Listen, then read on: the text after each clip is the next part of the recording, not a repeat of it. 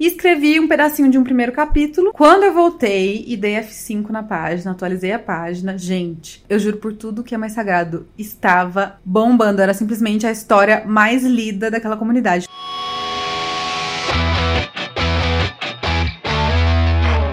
Nesse episódio, eu vou fazer de tudo para te convencer a não ter vergonha de mostrar o seu trabalho. Pode parecer um papo assim, meio de coach e tal, mas podem ter certeza que não é essa a minha intenção. Eu não acredito em fórmula certinha para conquistar nada na sua vida, para fazer nada, porque tudo é muito variável, né? Tipo assim, quais são as suas possibilidades, as suas oportunidades, o momento da sua vida e etc. Mas uma coisa que eu posso dizer para vocês é que ter vergonha de mostrar mostrar o seu trabalho, evitar mostrar o seu trabalho, ficar inseguro de mostrar o seu trabalho, não leva a nada, tá? Nem sempre, na verdade, mostrar o meu trabalho me trouxe coisa boa. Como eu falei para vocês no primeiro episódio aqui da temporada desse podcast, eu tomei muito hate, eu recebi comentários que eu nunca tinha recebido na minha vida, né, de pessoas falando mal do meu trabalho. Eu também tive algumas questões já com direito autoral, enfim, tive de tudo nessa vida aí, mostrando meu trabalho, né, tive essas consequências ruins também, mas com certeza tive muito mais coisas boas a partir disso. E para ser bem sincera com vocês, gente, na verdade, eu nunca tive muita vergonha de mostrar as coisas que eu fazia, sabe? Os meus textos, os meus desenhos. Inclusive assim, eu me considero uma pessoa até tipo tímida, sabe, para várias coisas, para conhecer gente nova,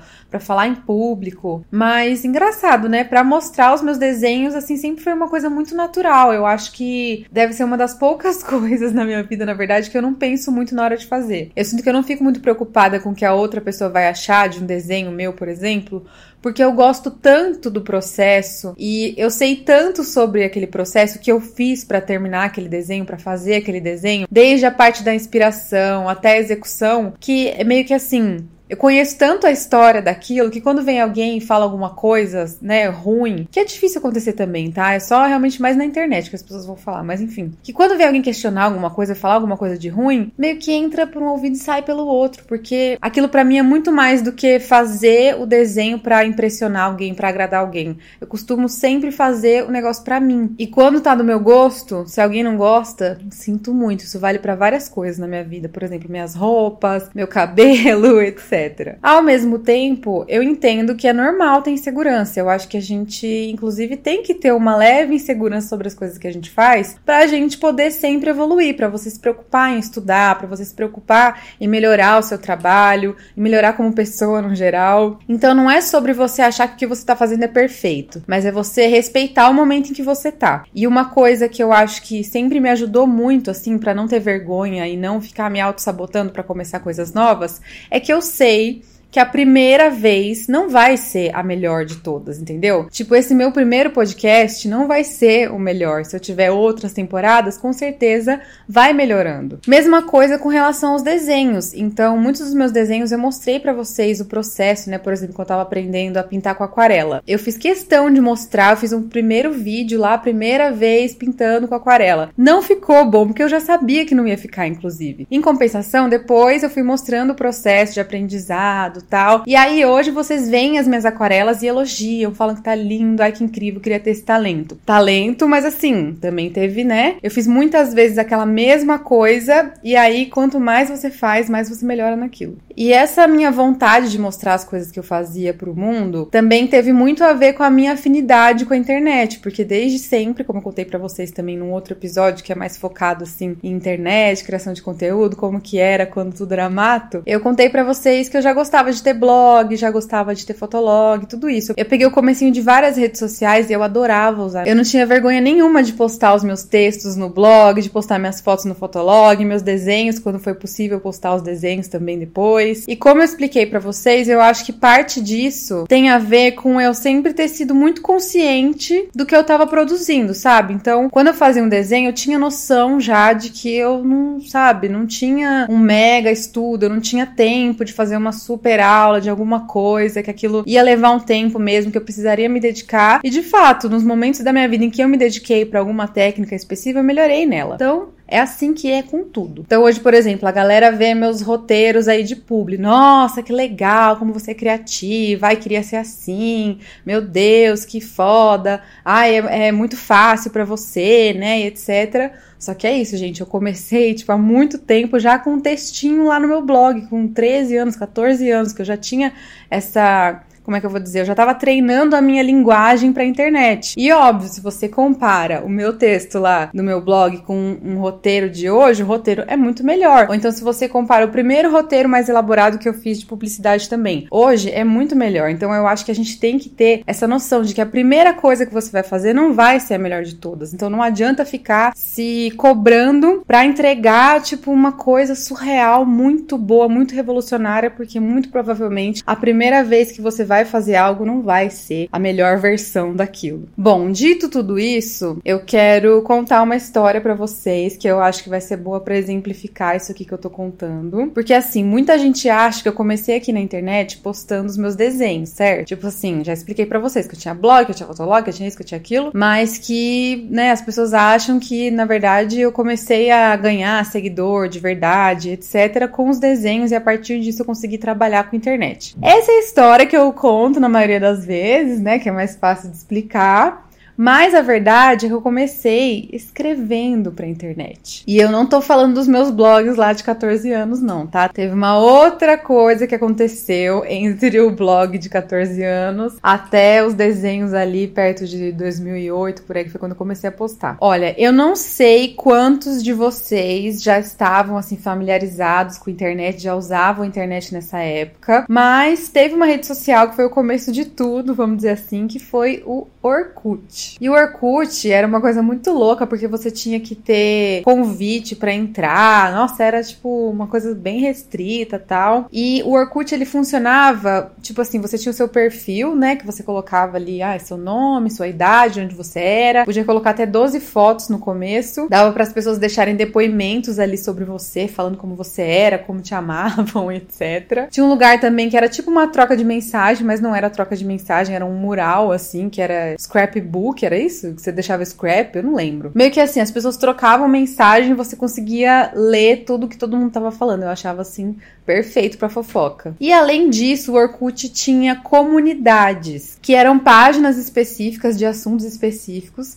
E aí nessas páginas, nessas comunidades, tinha tipo um fórum embaixo, que as pessoas abriam um tópico. Então, por exemplo, assim, era uma comunidade que era sobre, sei lá, fotografia analógica. E aí você podia abrir um tópico. É, Gente, indiquem aqui as melhores câmeras analógicas. Aí as pessoas iam e respondiam dentro desse tópico sobre esse assunto que você tinha colocado. Ou então você podia abrir um outro tópico sobre uma outra coisa. Ai, deu um problema aqui na minha câmera, alguém sabe como resolver? Daí a galera ia lá e respondia também. Sendo assim, estava lá eu, né? Vou retomar um pouco do que eu contei em outros episódios.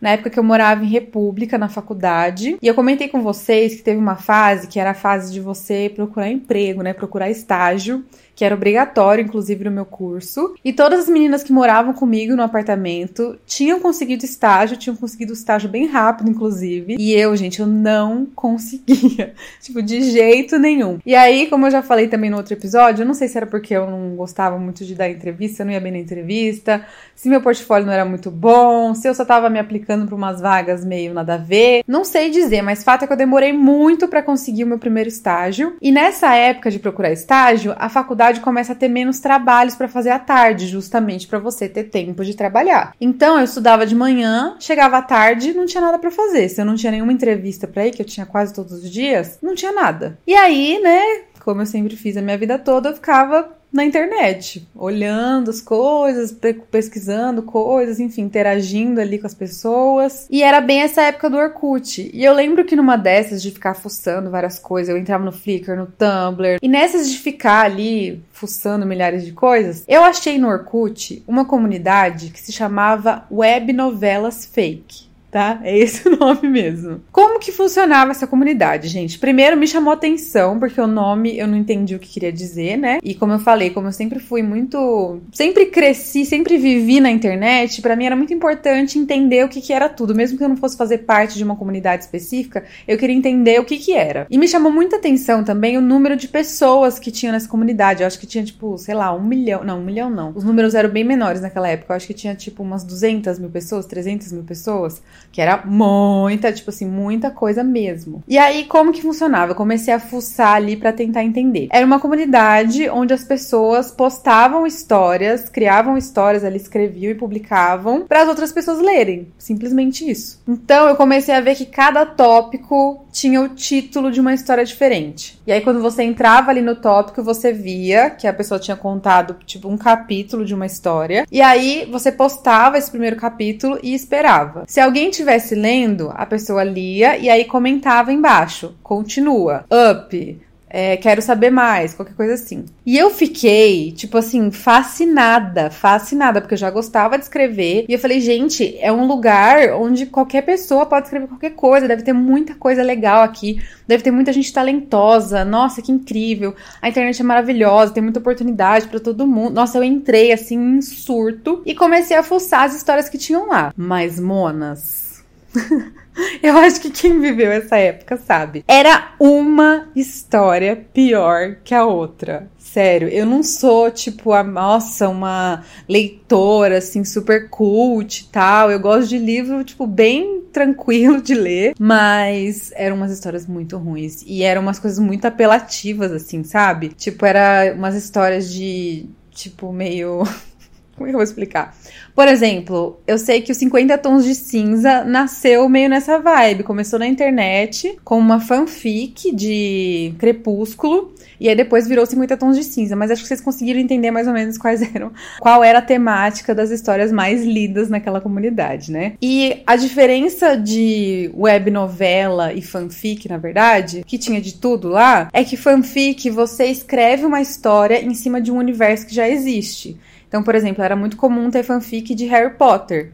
Que aí você criava os personagens lá, mas eles eram bruxos, estudavam lá em Hogwarts. Às vezes eram até amigos dos personagens que existem mesmo no, no, Harry Potter. Tipo, sei lá, eram amigos do Harry, da Hermione, eles apareciam na história também. Ou então, inclusive, as pessoas pegavam esses personagens que existiam e simplesmente inventavam outras histórias deles. Então tinha muito do Harry Potter, tinha coisa também do Crepúsculo, né? Era bem a época do Crepúsculo. E tinha umas coisas assim como, né, que a galera usou até hoje. Que era tipo a Selena Gomes namorando Faustão. Tinha já uns influencers influencers na época, né? Daí eles, as pessoas pegavam também esses influencers, falavam que um namorava o outro. E aí criavam umas historinhas, umas historinhas assim. Tinha bastante coisa do McFly também nessa época. Gente, que maluquice, né? Mas enfim, bombava, o povo gostava e era isso aí. E também tinha a opção de você criar uma coisa do zero, que daí não chamava fanfic porque não era, né, não era baseado em ser fã de alguma coisa. Era uma web novela que era chamada. E aí eu falei, bom, comecei a ver aquele monte de história horripilante e pensando, gente, isso aqui é uma coisa genial que está sendo desperdiçada. As pessoas têm que colocar histórias mais legais, ou então histórias assim, como é que eu vou dizer? Diferentes do que tá aqui, porque segui, meio que seguia um padrão, sabe? Era basicamente assim, uma certeza de que ia fazer sucesso você pegar, por exemplo, esse universo do Harry Potter, porque as pessoas gostavam já do universo do Harry Potter e estavam dispostas a ler qualquer coisa que tivesse ali naquele universo. E eu pensei, bom, tô aqui sem fazer nada, né? Tipo, não consigo arrumar um estágio, vou escrever minha história, não vai ter outro jeito aqui. Ai, gente, agora que começa o babado, vamos lá. Só que acontece o seguinte: não tinha ninguém que publicava a história com o seu próprio perfil. Eu era Nath já na época, tinha meu perfil lá no Orkut, normal, meu perfil pessoal, e não daria para publicar a minha história pelo meu perfil, porque ninguém usava o seu perfil real, as pessoas criavam perfis fakes, que não necessariamente você fingia que era outra pessoa. Era um fake fake, que tipo era chamado de fake, mas era tipo assim, intencionalmente fake, consegue entender? Então as pessoas usavam tipo foto da Anaí do Rebelde,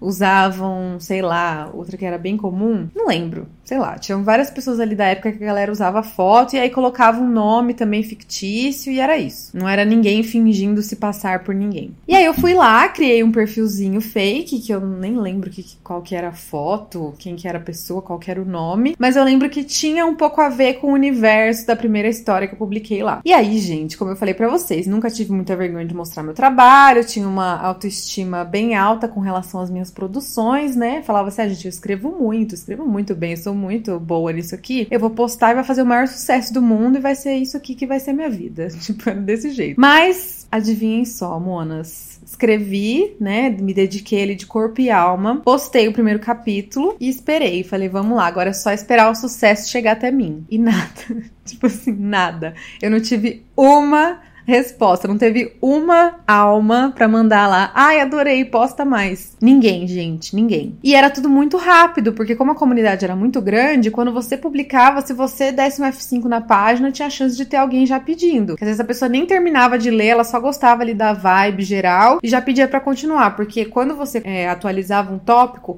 ele subia na lista. Então, se a sua história não tivesse resposta, ela ia descendo, descendo, descendo, e aí ela se perdia ali, ninguém lia mesmo. E foi o que aconteceu comigo, né? Postei a primeira história, ninguém ligou. E foi isso. Mas eu não desisti, eu falei, não, não é possível. Não é possível, vou fazer uma outra história aqui. E aí fui lá, escrevi uma outra história, e eu não lembro exatamente qual que era a temática, tá? Eu acho que era alguma coisa assim, tipo, bem é, meio Diabo Veste Prada, sabe? Alguma coisa tipo, ah, é a garota do interior que vai morar na cidade grande, que era um pouco do que eu vivia naquela época, né? E eu romantizava muito isso na minha vida, mesmo antes de viver aquilo que eu tava vivendo. Então eu achei que ia ser legal fazer uma história assim, mas flopou. E aí eu então postei uma outra história que também devia ser uma coisa parecida com com isso, ou então já era alguma coisa mais, algum romancezinho, que também era tipo assim, ah, a menina era rica, a menina era pobre, essas coisas assim bem básicas. E aí fui, escrevi, no mesmo dia postei, gente, nada. Tipo assim, nada. Eu falei, não, gente, não é possível, não é possível que eu sou, tipo assim, que eu sou uma farsa na minha vida inteira. E aí eu decidi, tipo, analisar de verdade como que eram publicadas aquelas histórias ali para eu poder criar uma que ia ter pelo menos um leitor, porque eu tava me sentindo assim, sabe? Violada de ninguém tá ligando porque eu tava fazendo. E aí eu entendi que a forma que a galera começava, a história era diferente do que eu tava fazendo. Ao invés de começar já escrevendo ali um capítulo, o que, que as pessoas faziam? Elas começavam a história apresentando os personagens. Então elas pegavam uma foto, por exemplo, da Anaí, e aí colocavam lá a foto da Anaí, escreviam embaixo o nome da personagem, vamos imaginar. Mariana, e aí embaixo tinha uma breve explicação sobre a Mariana. Ai, ah, Mariana, uma garota rica que estuda no colégio elite e ela é, briga muito com o pai dela e não sei o que. Tipo, tinha uma, né, um resuminho ali da personagem. E as pessoas apresentavam, tipo, uns cinco personagens, às vezes até dez personagens, e começava a partir dali a história. Eu falei, bom, então agora eu vou fazer desse jeito, diferente. E eu decidi, ao invés de ficar tentando pensar numa história que fosse agradar todo mundo, né? Porque essas duas outras histórias de antes, eu tinha pensado nos temas que eram meio populares mesmo, né? De filmes que faziam sucesso na época e tal. E que aí eu imaginava que seriam mais fáceis de serem gostados. Só que dessa vez eu falei, não, eu vou fazer uma coisa diferente de tudo que tá aqui. Eu vou seguir esse mesmo padrão que a galera faz de apresentar os personagens, o estilo de, né, o estilo da linguagem, assim como que escrevem o título, onde que tem negrito, etc. Mas eu vou fazer uma história totalmente diferente de tudo. Que se a pessoa quiser ler uma história daquele estilo, ela vai ter que ler a minha. E dito e feito, monas, eu tentei olhar o máximo para dentro, que é uma coisa que eu faço até hoje quando eu quero criar alguma coisa mais criativa. Ao invés de eu ficar buscando referências fora, assim, de mim, eu busco referências muito dentro de mim, que aí tem a chance de alguém fazer igual, de ter uma coisa parecida em outro lugar, é muito baixa, porque cada pessoa é muito única, certo? E eu, como comentei com vocês, sempre fui muito perdida no personagem, né? Então eu lembro que na época da faculdade eu tava assim numa skin bem Paris Hilton, era loira, usava muita roupa rosa, etc. Mas, apesar disso, as coisas que eu gostava de ler, de assistir naquela época, era tipo uma coisa que eu acho que tava até meio na moda, que eram umas produções assim meio de tipo uns filmes cult que eram sobre droga, sabe? Na verdade, eram. Tinham, tinham duas temáticas assim que eram muito comuns nessa época, que era uma coisa de você ficar questionando o sistema de trabalho Que aí era, tinham vários filmes, inclusive, que eles tinham quase que uma mesma cena, né? Um mesmo cenário, na verdade. Que eram aquelas empresas, assim, tipo, bem quadradas, que as pessoas ficam em nichos, assim. Sabe? Então eu lembro que tinha, por exemplo, Clube da Luta, que era meio nesse estilo. Tinha o Trainspotting, que era meio nesse estilo. Tinha o Hacking for a Dream, que era meio nesse estilo. Que era, sabe, era um filme sobre gente jovem, meio perdida, meio é, sem esperança no futuro e que usava droga. Era basicamente isso. Eu nem sei dizer para vocês se esses filmes foram lançados exatamente nessa época. Eu acho que não. Acho que eram filmes que tinham até eram até mais, não super antigos, eu, eles, eu acho que o Clube da Luta é tipo anos 2002, né, 2000, por aí. E quando, essa história que eu tô contando para vocês, eu acho que era 2009, por aí. Mas eu sei que eu, especificamente eu, estava afim de assistir esse tipo de filme, ler esse tipo de livro nessa época. Eu tava interessada nessa, nessa vibe. E eu, inclusive, eu estava lendo, eu estava no meio do livro do Transpotting. Eu já tinha visto o filme, que é sobre. Ai, não sei explicar pra vocês, gente. É uma grande loucura de usuários de droga, mas é muito legal. Eu já tinha visto o filme e tava lendo o livro. E eu falei, bom, é isso que eu tô gostando agora, né? Eu acho que eu posso escrever uma história meio nesse estilo. Comentei com vocês também no episódio que eu falei dos anos 2000 que tinha essa modinha, né, mais ou menos nessa época, que tinha, por exemplo, a Kate Moss fazia muito sucesso, tal, que eram umas modelos que eram drogadas e é isso mesmo, não tem muito como falar de outra forma. Então as coisas giravam em torno de ser drogada ou de parecer drogada. É horrível, mas é verdade. E tinha uma série também que eu tava amando assistir, acho que eu já tinha até terminado nessa época, que fez muito sucesso, que era Skins. Não sei quem aí já assistiu, mas é uma coisa assim meio euforia, sabe? Só que era mais pra baixão que euforia, porque o euforia, a série euforia, eu gosto muito e tal, mas eu acho que ela é mais pesada né? Tipo, trata inclusive de uns temas mais sérios, assim. O Skins, eu sinto que ele era até um pouco mais engraçado, eu não sei explicar para vocês, mas girava em torno de, tipo, um grupo de adolescentes é, ingleses que gostavam muito de ir em festa, usar droga, e aí eles faziam um monte de besteira lá. Era uma série meio de drama, assim, mas que era tudo muito legal. Eu gostava muito, eu achava muito diferente de tudo que tinha saído até então, né? Que as roupas eram muito legais, as coisas que eles falavam, os dramas, assim, e ao mesmo tempo, como eu falei para vocês, tinha algumas pitadas de humor, assim, e eu achava, enfim, eu achava tudo muito legal. Falei, então, vai ser isso aí. E quando eu imaginei como teria que ser essa história, como os personagens eles, eles iam ter que passar por coisas muito degradantes ali, é, eu achei que faria mais sentido, sabe, uma coisa também inconsciente assim, que os personagens principais fossem homens, ao invés de ser uma mulher. Pode ter até um pouco de machismo no meio disso, de tipo assim, achar que as pessoas não iam gostar de uma mulher que era tão maluca, que fazia tanta coisa errada, tal, não iam se como é que eu vou dizer, se compadecer tanto dela, não iam se, se, se sentir cativados por ela, mas Sei lá, só sei que eu decidi que o personagem principal tinha que ser homem. Como o personagem principal seria homem, e eu sempre gostei de escrever em primeira pessoa, engraçado isso, né? Tipo, todos os livros que eu já escrevi, acho que desde criancinha as coisinhas que eu escrevi era sempre em primeira pessoa, mesmo que a personagem não fosse necessariamente eu. Eu gostava de escrever em primeira pessoa e eu gosto de ler livros em primeira pessoa também, uma coisa até meio autobiográfica, principalmente história em quadrinho. Gosto muito. Mas voltando. E como todo mundo postava as histórias com perfil fake,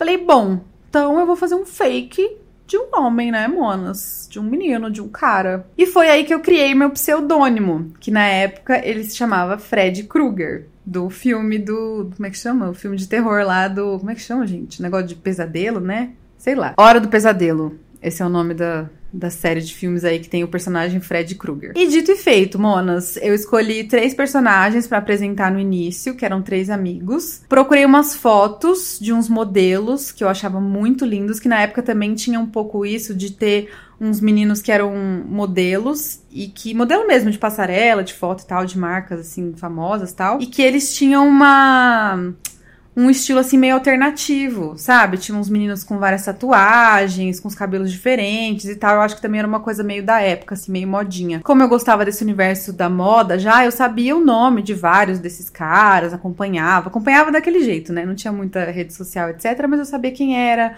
quando tinha alguma sai alguma campanha com eles, eu, eu via. E também por gostar de desenhar, né? Eu sempre acompanhei esse tipo de, de publicação. Então eu peguei fotos desses meninos diferente do que a galera fazia, que pegava foto do McFly, pegava foto do, sei lá, do menino do Rebeldes. E apresentei ali os meus personagens e, como eu disse, tudo em primeira pessoa. E aí, então, o primeiro personagem ele se apresentava e falava: Oi, meu nome é Tom, era Tomás, o nome dele. Meu nome é Tom, eu tenho 17 anos, eu sou isso, sou aquilo, e tipo, era uma linguagem assim muito tipo um adolescente mal-humorado, assim, sabe? Uma coisa que eu acho que era muito da época. E aí depois era ele que apresentava os outros dois personagens. Daí ele falava, ah, esse é o Matheus, que é assim, assim, assado, enfim.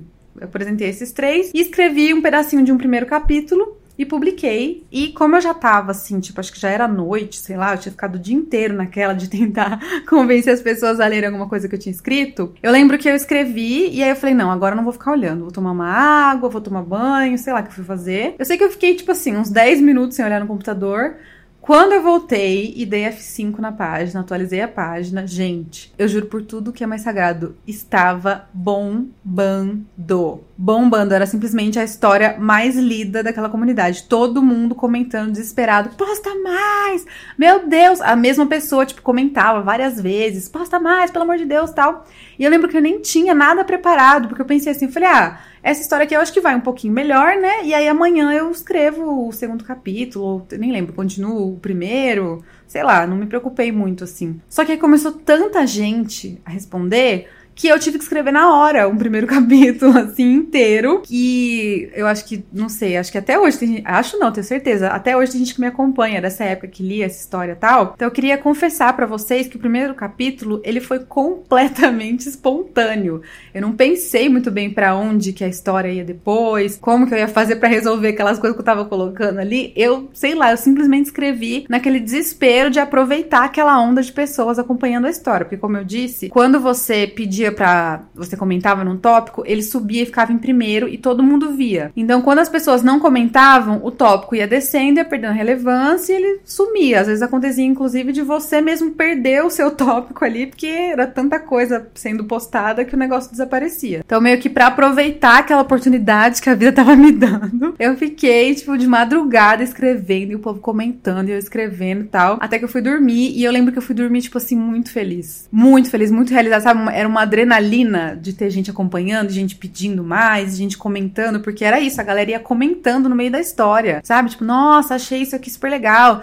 Nossa, o que será que vai acontecer com relação a isso? Então, inclusive, eu ia me guiando a partir dos comentários, sabe? Como que eu ia continuar a história. Quando as pessoas comentavam mais sobre um determinado assunto ali do que eu tinha colocado no capítulo, eu ia e desenvolvia mais aquilo que estava sendo mais comentado, sabe? E foi quase que instantâneo, assim, eu já fiquei de cara muito obcecada por aquilo. Então, eu lembro de ir pra faculdade no dia seguinte e ficar pensando durante a aula o que, que eu ia escrever, como que ia ser continuada, né, aquela história. E aí, por vários dias, então, eu voltava da faculdade, e aí, se eu não tinha nenhuma entrevista para fazer naquela tarde, eu passava a tarde inteira escrevendo. E aí, se eu não tava escrevendo, eu tava procurando foto e criando algum outro personagem para poder apresentar ali para as pessoas também. Então, sempre que aparecia um personagem novo, eu fazia aquele esquema de colocar uma fotinha, explicar, né, colocar o nome, explicar quem era, a partir de daquele personagem principal apresentando para as pessoas. E gente, esse foi o começo de um grande surto que rolou na minha vida e que durou, tipo assim, não sei dizer, que durou uns 10 anos. Sério.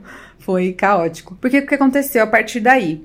É, a história começou a ficar tão grande na comunidade, tinha tanta gente comentando, que ficava difícil de ler, sabe? Porque o capítulo ficava perdido no meio daquele monte de comentário. Então, as histórias que eram muito grandes, elas criavam uma comunidade para a história, sabe? Elas saíam daquela comunidade de web novelas e virava meio que uma coisa independente. E aí eu lembro que na época, a minha história, eu acho que ela era a segunda maior comunidade de historinhas de web novelas do Orkut. Aliás, tô falando aqui, nem contei, né? Nem falei o nome da história. Era porque os garotos só pensam naquilo. Gente, eu não acho o nome muito bom, acho o nome muito grande, mas ao mesmo tempo eu acho que foi um nome que chamou a atenção das pessoas, sabe? Por ele ser grande, por ser uma pergunta. E eu sei que também com o tempo, conforme a história foi ficando mais famosa e tal, as pessoas é, falavam a sigla, né? Então eu, o problema do nome grande já não era mais um problema, porque as pessoas chamavam de PQOGSPN. E aí, quando eu falo que a comunidade era a segunda maior de todas e tal, ela tinha 12 mil membros. Não parece muita coisa, né? Hoje, tipo assim, É meio que fácil você encontrar uma pessoa que tem 12 mil seguidores ali no Instagram, no TikTok da vida. Mas na época, gente, era muita coisa. Vocês não têm noção. Tipo, uma comunidade muito grande de historinha. Tinha, tipo, 2 mil membros, sabe? E a minha tinha 12. Era, tipo, era muita coisa. E eu lembro que a mais famosa de todas tinha, tipo, uns 18 mil, 20 mil membros por aí. E aí, nessa comunidade, eu comecei a usar cada tópico como sendo para um capítulo. E tinha como você trancar os tópicos para as pessoas não comentarem. Então, o tópico tópico era só o capítulo. E aí eu abria um outro tópico que era só para as pessoas comentarem. E aí, gente, o negócio foi se expandindo. Então começou ali no Orkut, daí a gente criou é, um MSN para falar sobre a história. Aí eu criei um Twitter para divulgar quando tinha capítulo novo, Facebook quando saiu o Facebook. E aí na época que o Orkut meio que morreu, né, eu passei a história pro Tumblr. Então eu peguei todos os capítulos que eu tinha colocado lá no Orkut e joguei no Tumblr. E aí o negócio realmente, tipo, saiu totalmente de controle, ficou muito, muito maior. Eu tinha, tipo, 10 mil visitas por dia naquele Tumblr. Então não era mais 12 mil membros, era muito mais, né? Se fosse colocar, assim, é, quantas pessoas liam de verdade, eu não sei nem dizer para vocês, mas era bastante. Porque o que acontecia? No Tumblr, você conseguia fazer com que a coisa saísse muito mais da bolha, né? Lá no Orkut, a pessoa tinha que conhecer para ela achar a comunidade. Diferente do Tumblr, que acontecia das pessoas é, repostarem, ou então as pessoas pegavam frases do livro e elas criavam um post só com a frase, e muitas vezes a frase viralizava. E eu percebendo isso, eu mesma comecei a criar uns posts que eram com frases do livro. E aí essas frases viralizavam e a partir daí as pessoas conheciam o livro também. Eu tive a fase também de fazer camiseta para vender com estampa, né? Tipo assim, escrito PQGSPN, ou porque os garotos estão pensando naquilo, ou então com alguma frase icônica do livro. Eu vendi um monte de camiseta, de moletom, várias coisas. E depois também chegou o momento que eu quis publicar o livro mesmo. Tem um site que existe até hoje que se chama Clube de Autores. Qualquer pessoa pode publicar qualquer coisa. Você sobe o arquivo lá e aí deixa o livro disponível para compra. Quando alguém compra o livro, eles produzem o livro e aí você ganha uma porcentagem da venda. Meio que você que decide quanto você ganha, sabe? Eles colocam lá para você, vamos supor. É, o seu livro vai custar, de acordo com o número de páginas, estilo de, de folha, de capa, etc vai custar 30 reais. Então, se você quiser ganhar 10 reais por livro, você coloca o livro com preço de 40 reais, entendeu? Eu lembro que na época eu ganhava, tipo assim, uns 11 reais por livro. Eu nem lembro quanto que custava o livro exatamente. Mas eu fiz isso, ganhei, gente, uma grana. Claro, assim, né? Não foi, tipo, uma nota. Mas eu ganhei um dinheirinho bom, de verdade. Pra época, assim, né? Pra uma universitária que não ganhava nada, foi um bom dinheiro. Gente, para vocês terem uma noção, esse livro chegou na Maju Trindade. Vocês têm noção disso? Tipo assim, ela era o ícone do Brasil, do Tumblr da época, e ela lia PQGSPN. Então eu lembro que no dia que ela postou foto com o livro, eu vendi, tipo assim, 100 livros num dia só. Foi surreal. Bom, tudo muito lindo, tudo maravilhoso, né? Ai, que legal, que história inspiradora, adorei, não sei o quê. Só que vocês talvez estejam se esquecendo de um detalhe, né, monas? Eu era uma autora anônima. Ninguém sabia quem era eu. Tipo, era um pseudônimo. E eu, por trás do pseudônimo, eu tinha um outro pseudônimo. Eu não falava que eu era a Nath que escrevia. Eu falava que, assim, o pseudônimo era Fred Krueger. E aí, meu nome verdadeiro era, sei lá, André. Sei lá, não, era isso mesmo entendeu? Porque o negócio ficou tão grande que eu tinha tanto medo de falar que eu era uma menina e que aquilo pudesse estragar a história de alguma forma. Porque eu acredito sim que teve muita gente, principalmente muita menina, que começou a ler o livro porque era um cara que escrevia, que não era muito comum, né? A maioria dos livros que tinham ali na época de fanfic e tal, web novela, era escrita por menina. Então era meio que um outro diferencial, né? E como o livro era escrito em primeira pessoa por um personagem homem, eu também sentia que as pessoas não iam entender se eu falasse que eu era uma menina, meio que ia perder um pouco a credibilidade do negócio. E não é que eu achava, gente, eu tenho certeza. tipo, eu, eu nunca vou saber mas eu tenho, assim, como uma certeza na minha cabeça que um dos motivos pro livro ter feito tanto sucesso era que as pessoas achavam que eu era um menino e aí meio que eu falava como que os meninos pensavam, entendeu? Porque afinal o livro era porque os garotos só pensam naquilo. Inclusive, gente, essa resposta, aliás, essa pergunta nunca foi respondida no livro. Eu escrevi é, oito livros dessa história, que eu chamava de temporada. Então eram oito temporadas e eu publiquei quatro livros, tá bom para vocês? E eu fiz alguns outros livros também na época, era tipo uns spin-offs ou então alguns livros que eram parecidos também. Acho que eu fiz mais uns dois que o povo começou a ler também, mas o que era o forte era o PQGSPN. Só que é isso, como eu disse, ninguém sabia que eu era eu. E era muito fácil fazer isso nessa época, porque não era comum realmente as pessoas ficarem postando fotos, sabe, de si mesmas. Não existia nem o Snapchat ainda. Foi o Snapchat que começou a dificultar a minha vida de autora anônima, porque eu sentia que era importante eu estar em todas as redes sociais, e era mesmo. Então eu tinha PQGSPN em tudo. Qualquer rede social que aparecia, eu criava um perfil ali pra história, para poder divulgar a história. Nem que fosse para divulgar que tava saindo capítulo novo para os leitores saberem. Só que com o Snapchat ficava difícil eu, né, postar coisas sem mostrar que eu era eu. Eu consegui por um tempo, mas já começou a me angustiar um pouco mais isso. Eu sentia que eu tava enganando as pessoas, né? Porque eu meio que tava mesmo. Assim, eu não. Como é que eu vou dizer? Meio que o André, o Fred Krueger, ele não tinha uma vida muito grande além da história, sabe? Então eu não, não cheguei a enganar pessoas assim no sentido de, é, igual a gente já ouviu várias histórias aí dessa mesma época, de, sei lá, começar a namorar com alguém online, tipo, nunca fiz nada disso. Eu tinha os, os meus amigos ali eram os leitores que eram mais assíduos e mesmo assim eu nunca fui assim, nossa, melhor amiga das pessoas. Era uma coisa mais para falar da história, do livro, etc. É, claro, eu tenho amigos que eu fiz nessa época que são meus amigos até hoje, inclusive, mas eu tomava esse cuidado, sabe? Porque eu não podia me aprofundar muito na minha vida, porque cada vez que eu me aprofundava, eu mentia mais, né? É, só que as coisas que eu falava, inclusive, que eram pessoais, eram coisas que eram verdade, só que não era o André, era a Nath, né? Então eu falava a faculdade que eu estudava, onde eu morava e tudo, só que, né? era eu, na verdade, era a Nath. Só que, como vocês podem imaginar, chegou uma hora que isso ficou insustentável, né? Ainda mais porque eu percebia que eu tava perdendo muita coisa com isso. Então, tipo, para vender as camisetas, os moletons, era muito difícil, porque eu não podia passar a minha conta, né, para as pessoas depositarem. Eu nem sei como que eu fazia na época, eu acho que eu criei um PayPal e aí eu pedia para as pessoas depositarem na conta da, do cara que fazia as camisetas para mim, e aí ele me repassava. Eu sei lá, eu fiz um, um rolo lá. É, e como eu disse, a história era tão grande que eu acho que na época, se eu fosse eu já, se eu já mostrasse minha cara, falasse quem eu era, eu teria tido muito mais oportunidades, assim, sei lá, até de dar uma entrevista, de participar de algum evento, alguma coisa. Eu mesma fazer eventos, né? E eu não podia fazer nada disso, porque afinal eu era autora anônima. Eu cheguei a receber até umas ofertas para publicar o livro de verdade.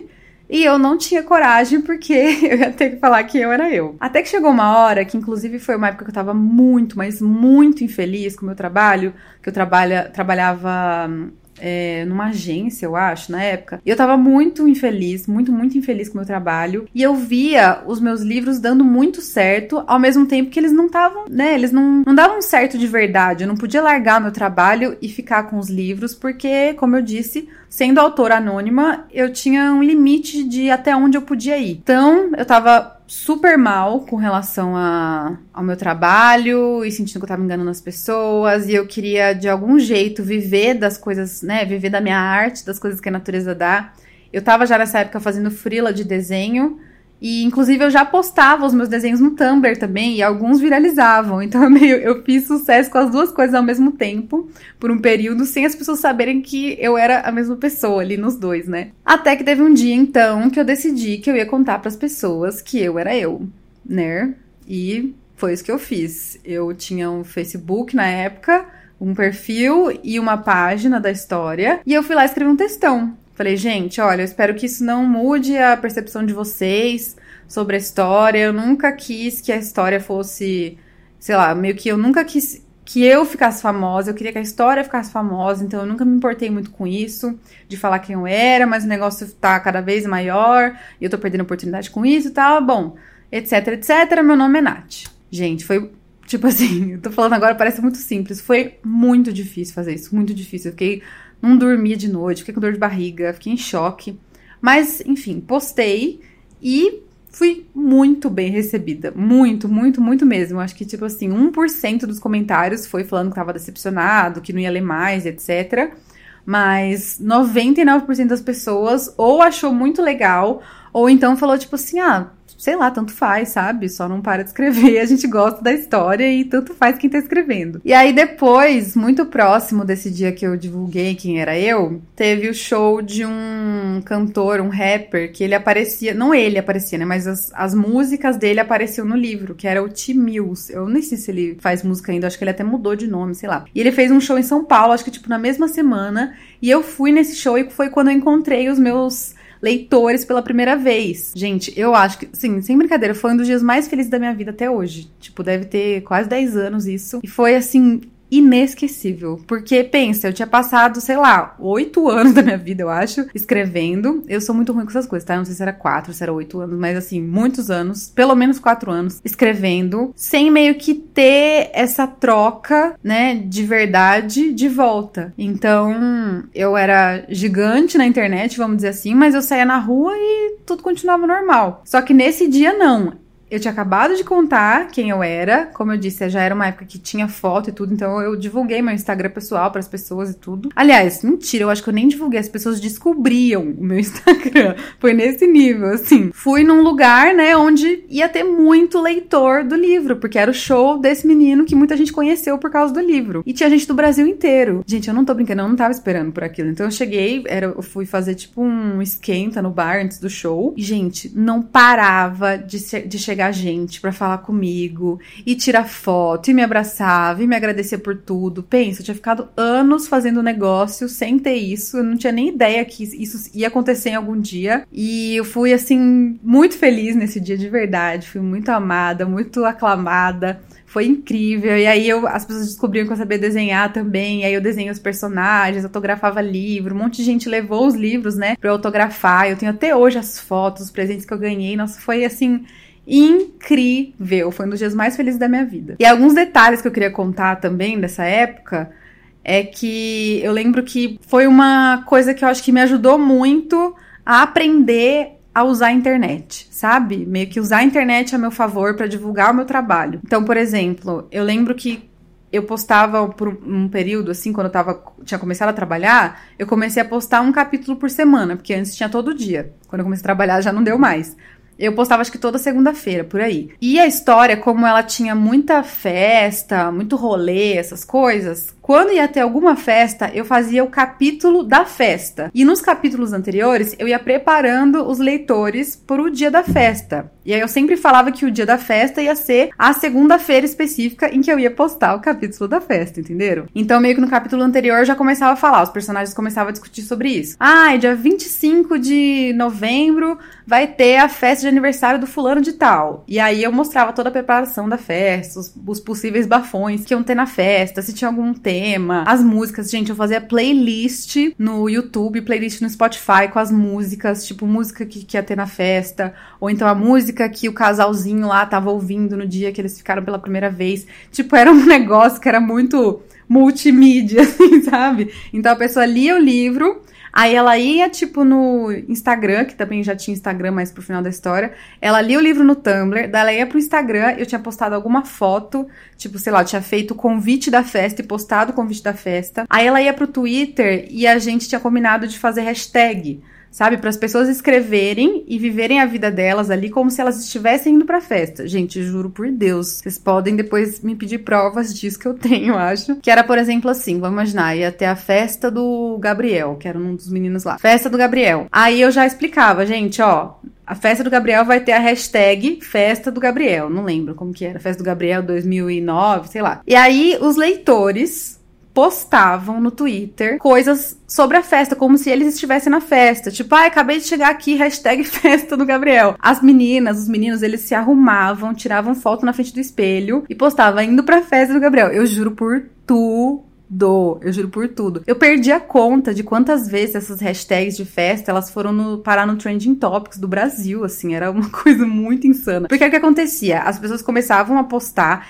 postava todo mundo de uma vez, então isso também era muito relevante, tipo, era uma coisa que funcionava para subir a hashtag, né? Mais do que o número de hashtags, o número de pessoas usando a hashtag, faz, não sei como que é hoje, mas fazia diferença o número de pessoas que estavam postando no menor período de tempo, sabe? Então, como a festa, vamos imaginar, ia começar às 8, dava 8 8 horas o povo começava a subir a hashtag sem parar. E aí as pessoas que não sabiam que, do que se tratava, viam a hashtag e aí usavam a hashtag também, porque falavam: o que, que é isso? Hashtag festa do Gabriel. E o negócio ia ficando cada vez maior e mais alto. Nossa, era um surto coletivo, mas era muito legal, era muito, muito, muito engraçado. E uma outra coisa, um outro detalhe, detalhe não, né?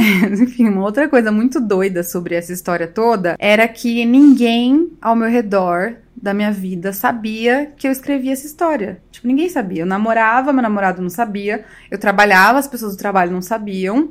Eu sempre tive minhas amigas de milhares de anos, ninguém sabia. E as pessoas que descobriam, elas descobriam meio do nada. Então, por exemplo, eu lembro que um dia eu tava com um dos livros, um dos livros não, tinha todos os livros, né, na minha casa, mas uma amiga minha tava lá e ela pegou um deles e falou assim: "Ah, que livro é esse?". Daí eu falei: "Ah, eu que escrevi". Daí ela começou a rir, tipo: "Ah, tá bom, tá, ah, tá bom". Eu falei: "Não, eu que escrevi mesmo". "Como assim você que escreveu? Tá escrito Fred Krueger". "Ah, é meu pseudônimo, eu que escrevi". Tipo, eu falava como se não fosse nada, pra, tipo, eu sabia que era uma grande coisa. Mas eu falava como se não fosse nada porque eu tinha vergonha, porque eu não queria que virasse uma grande coisa, sabe? Só que não tinha jeito, sempre virava uma grande coisa. A pessoa sempre ficava muito louca e perguntando mil coisas, e aí ela ia por conta própria procurar o livro na internet, aí começava a ler e começava a surtar. Juro, isso aconteceu com muitas pessoas. Eu lembro, inclusive, que o meu namorado da época, ele descobriu porque ele foi comigo fazer camiseta. Eu levei o menino para fazer a camiseta comigo e não expliquei nada. E fiquei assim, torcendo pra ele não perguntar. Só que aí, eu acho que na segunda, terceira vez que ele foi, ele perguntou, tipo, viu? O que, que é isso, né? Eu falei, ah, é que eu escrevo um livro aí na internet e tem gente que compra camiseta. Só que era isso, ninguém tratava como, ah, então tá bom. Todo mundo ficava, como assim?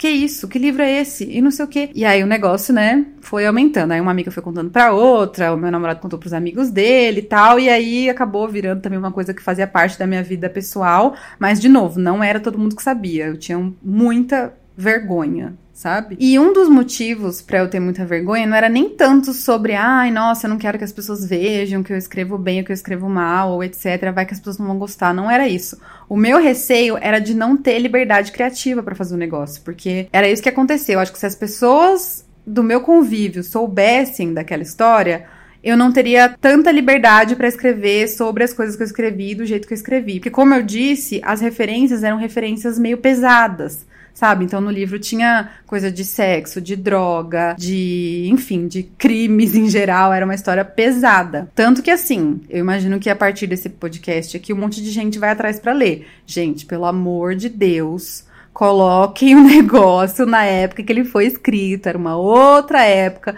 Então a história é super problemática, tá? Para os dias de hoje. Mas duas coisas. Primeiro, coloquem a história naquela época lá, 2008, 2007, que eu comecei a escrever. E um outro ponto é entendam que é uma história fictícia. Tanto que a ideia do livro, para quem tiver paciência de ler ele inteiro, é que os personagens fossem amadurecendo mesmo. Então, no começo, os primeiros capítulos, enfim, o primeiro livro, tem muita coisa assim, muito machista, sabe? Muito gordofóbica, várias coisas assim. E aí, com o passar dos, dos capítulos e dos livros, principalmente o personagem é, principal, ele vai passando por um monte de problema tal, e ele vai amadurecendo. E ele vai se tornando uma pessoa mais legal e que fala coisas mais legais. Então, pelo amor de Deus, não, não misturem as coisas, tá? Mas, assim, a ideia sempre foi que fosse uma história que tratasse desses temas que eram meio moda na época, né? Para fazer uma quase que uma homenagem aos skins mas era principalmente para ser uma história tipo divertida, engraçada, para as pessoas se entreterem, era muito novela, sabe? Tinha capítulo, por exemplo, que a história não avançava nada, era só tipo uns diálogos engraçados, tal, pra galera dar risada. Tinha, era quase que também funcionava quase que como um blog, porque eu dava dica de livro no meio da história, né, que os personagens davam alguma dica de livro, de filme, de música. É, então eu sei que muita gente fala isso para mim hoje, né, que meio que a adolescência de várias pessoas foi pautada nos livros. Os gostos da pessoa foram moldados pelo que os personagens indicavam, assim, é muito doido isso. Mas é isso, gente. Chegou num ponto que eu não consegui atualizar. Depois que eu falei que eu era eu, eu cheguei a assinar contrato com uma editora para publicar os livros, mas eu não consegui seguir em frente com isso, porque eles começaram a censurar muito o livro. Como eu disse, ele é um livro que tem muitas coisas problemáticas e essa editora queria que fosse um livro que fosse usado em escola escolas. E, tipo, não dava, né? Do jeito que ele tava, não dava. E se eu tivesse que modificar ele tanto para isso, eu sentia que não ia ser o mesmo livro, sabe? Que ia ser meio que até desrespeitoso com os leitores, que eles tinham conhecido a história de um outro jeito. E do jeito que eles queriam editar, ia virar uma outra história. Então eu meio que quebrei o contrato, não publiquei, não continuei. E depois que eu virei a, né, a, a Nath da internet, com os desenhos, com o canal no YouTube, etc., eu tentei por várias vezes publicar esses livros de novo, porque aí eu comecei a ter oportunidades, né, com editoras e tal. Tanto que eu publiquei um, um livro que é uma mistura de uma coisa meio autobiográfica, com desenho, etc. Eu tentei publicar esses livros aí, que eram minhas web novelas, mas não consegui também. Porque, de novo, sempre queriam mexer demais e tal. Eu falei, ah, não, quer saber? Deixa quieto. Deixa aquilo, né, no, daquele jeito que foi mesmo na internet. Eu acho que boa parte do sucesso, enfim, do, do carinho que eu tenho por, esse, por essa história foi por conta da época em que ela foi feita e como as coisas se desenvolveram, sabe? Igual eu comentei, de ter um monte de coisa de rede social no meio, de ter a coisa de encontrar os leitores pessoalmente. Enfim, não, eu acho que eu não, não me realizaria simplesmente publicando o livro hoje, sabe? Acho que ele teria que ser modificado e não combina mais com, com o mundo de hoje também. Então, eu tenho muito carinho por isso que eu vivi, né? Eu aprendi muito, muito, muito, principalmente como eu falei para vocês, aprendi a usar a internet por conta desse livro. E eu digo que até o meu primeiro emprego eu consegui por causa do livro, porque eu precisava aprender a usar todas as redes sociais para poder divulgar a minha história, né? Para poder divulgar os meus livros. Quando eu consegui meu primeiro estágio era quando eu tava escrevendo os livros e eu consegui mostrar para a pessoa que me contratou que eu entendia de todas as redes sociais da época, porque eu estava em todas com o livro. Então não, não dá para dizer que foi assim que eu comecei na internet internet, como, como eu falei, eu já fazia outras coisas antes, mas eu acho que foi a primeira coisa que eu fiz pra internet que realmente virou quase que um trabalho, sabe? Que virou um projeto realmente grande de muitos anos, que eu comecei a ter leitores e fãs que me acompanham até hoje e que são essas pessoas que me inspiram, que me motivam para estar tá aqui até hoje, né? Depois de tantos anos, fazendo, por exemplo, agora esse novo projeto, que é o projeto do podcast, que eu tô muito feliz de ter conseguido realizar. Hoje tem muito mais gente que me acompanha, hoje tem muito mais gente que trabalha junto comigo aqui aqui. E eu queria aproveitar esse último episódio para agradecer muito vocês. Ai, gente, vou chorar, pelo amor de Deus. Agradecer muito vocês por sempre terem me apoiado nas minhas várias formas de arte, né? Nas minhas várias formas de me expressar através da, da minha escrita, dos meus desenhos, de conseguir colocar a minha imaginação no papel. No papel não, né? Numa tela, na verdade, na internet. Mas eu queria em especial mandar um beijo não sei o que falar, tô até meio sem graça. Um beijo, um abraço, um salve pros meus leitores do Porque é que eu sei que eles se sentem um pouco abandonados porque eu nunca terminei a história. E essa história ela tem um final sim na minha cabeça, mas eu não consegui terminar ela porque começou a acontecer muita coisa na minha vida. Imagina, época de universitária, trabalhando, estágio, TCC, eu tive que abandonar. É, depois acabou que eu dei certo, né, com um outro estilo de produção na internet. Eu acho também que essa coisa de web novela ficou meio ultrapassada, não rolou mais. Falei, tentei publicar, não consegui, falei com vocês, mas saibam que eu tenho muito, muito carinho por essa época, eu tenho muito orgulho hoje em dia de tudo que aconteceu e dos livros.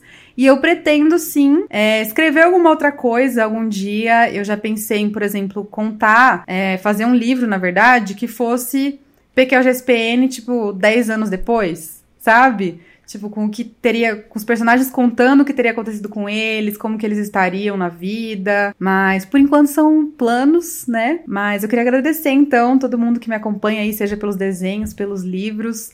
Para quem acompanhou aí esse podcast todo. E espero que vocês tenham gostado e que em breve eu possa voltar aí com um novo projeto para as senhoras acompanharem também. Obrigada por me ouvirem, por me assistirem, por me lerem e eu só espero assim de verdade que vocês consigam tirar pelo menos alguma coisinha boa das minhas produções, nem que seja para vocês não terem vergonha de mostrar o trabalho de vocês na internet. Vontade de chorar, não acredito.